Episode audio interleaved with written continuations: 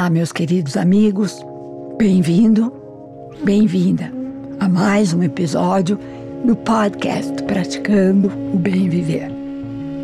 Eu sou Márcia De Luca, compartilhando aqui semanalmente conhecimentos variados para inspirar você a trilhar os caminhos do bem viver.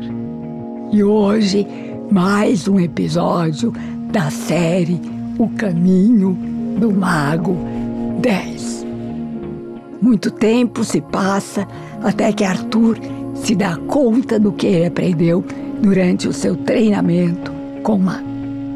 Merlin o recebeu na floresta horas após seu nascimento, mas ele somente entendeu a importância através da curiosidade das pessoas quando ele volta ao mundo normal.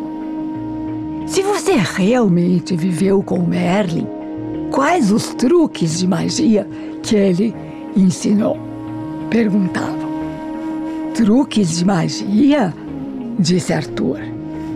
Amuletos, encantamentos, palavras especiais que conferem poder. Merlin realmente me ensinou sobre palavras, responde Arthur vagarosamente, ponderando sobre a pergunta. Ele disse que palavras têm poder, mas elas escondem segredos como portas que nos conduzem a passagens secretas.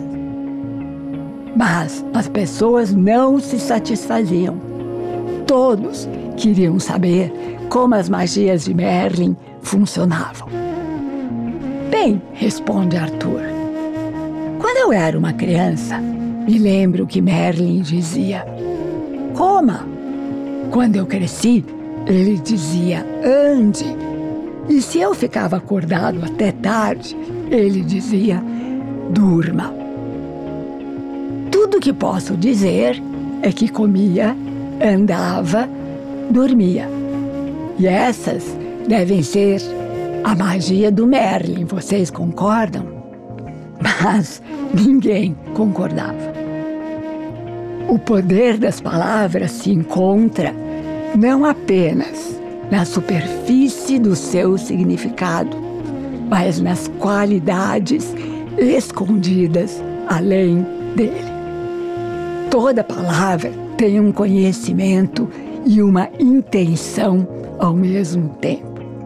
Ambas são qualidades mágicas. A magia do conhecimento tem muitas camadas de experiência. Em realidade, uma história completa pode ser encapsulada em algumas sílabas. Dê o nome de Camelot para o seu reino, aconselhou Merlin, antes que o menino voltasse para o mundo real. Mas por que? retruca Arthur. É uma nova palavra que não tem que suportar o peso da história, como a palavra Inglaterra, por exemplo. As pessoas identificarão essa palavra com você e a todos que estiverem ao seu redor. Servirá como um estandarte. No momento em que pronunciarem essa palavra, todas as possibilidades de grandes façanhas se abrirão, como se estivesse abrindo a porta de um tesouro. Todas as ricas palavras de uma língua abrem passagens escondidas de significado e conhecimento. Mas a segunda qualidade das palavras, intenção, é ainda mais poderosa. Uma intenção está sendo sempre expressa, mesmo quando nossos pais nos dizem para comer, andar e dormir. É através dessas palavras que todos nós aprendemos importantes funções, ainda que agora elas não sejam mais necessárias. Você não diz mais a você mesmo para comer, dormir ou andar. a intenção das palavras já foi absorvida. Basta um lembrete, como por exemplo, agora eu vou dormir, para que o resultado ocorra.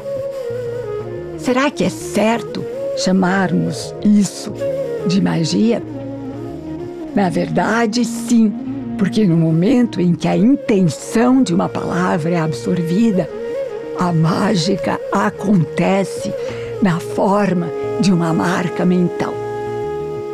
Resumo da lição: o mago vive permanentemente em um estado de saber.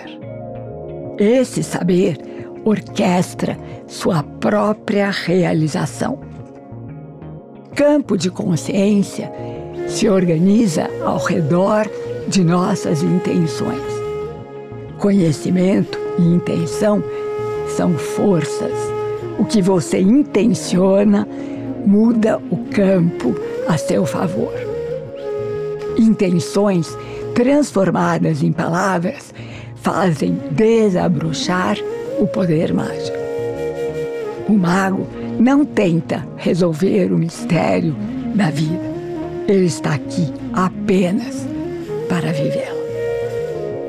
Novamente, reflexão é a parte mais importante para o entendimento desta lição. Reflexão profunda, pois a mensagem aqui é também muito profunda. E seria uma pena se você não conseguisse absorver.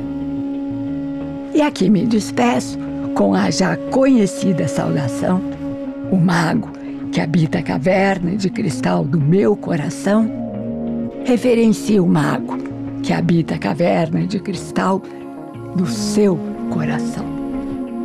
Todos somos um só ser de pura luz. Namaskar.